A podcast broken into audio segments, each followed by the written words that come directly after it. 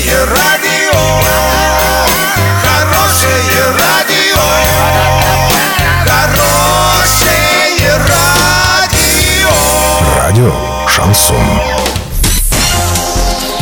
В студии с новостями Александра Белова. Здравствуйте. Спонсор выпуска такси ТТ 25 25 25. Минимальная стоимость проезда от 30 рублей. Подача машины за 5 минут. Картина дня за 30 секунд. В Новорудном в доме, пострадавшем от взрыва газа, завершается ремонт. ОНФ проверит жителей Оренбурга на знание города. В России за полгода средний чек вырос на 31%.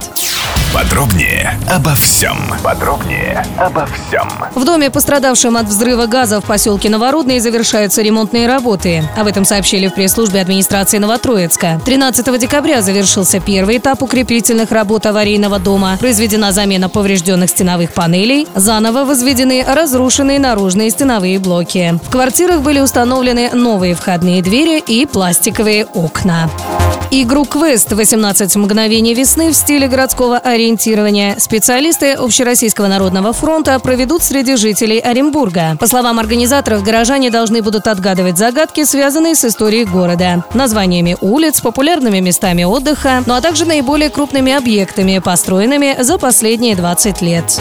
Между тем, в России за полгода средний чек потребителя вырос на 31% и составил 675 рублей. Об этом свидетельствуют данные компании платформа оператор фискальных данных Сбербанка, которая занимается анализом данных онлайн-касс, пишет газета «Известия».